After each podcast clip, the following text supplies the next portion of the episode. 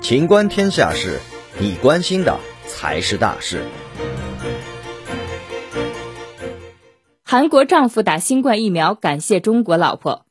六月十号，在安徽宿州，一名女子在医院排队接种新冠疫苗，她的韩国丈夫以为外国人不能接种，就一个人坐在旁边的台阶上等着。妻子出来后还很怨念的表示，小老外只能一个人在门口等着。妻子调侃小老外真可怜，然后从怀里掏出一张新冠疫苗接种单。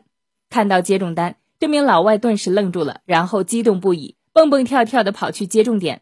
打完后还非常热情的向妻子和中国表示了感谢，让自己能够接种到梦寐以求的疫苗。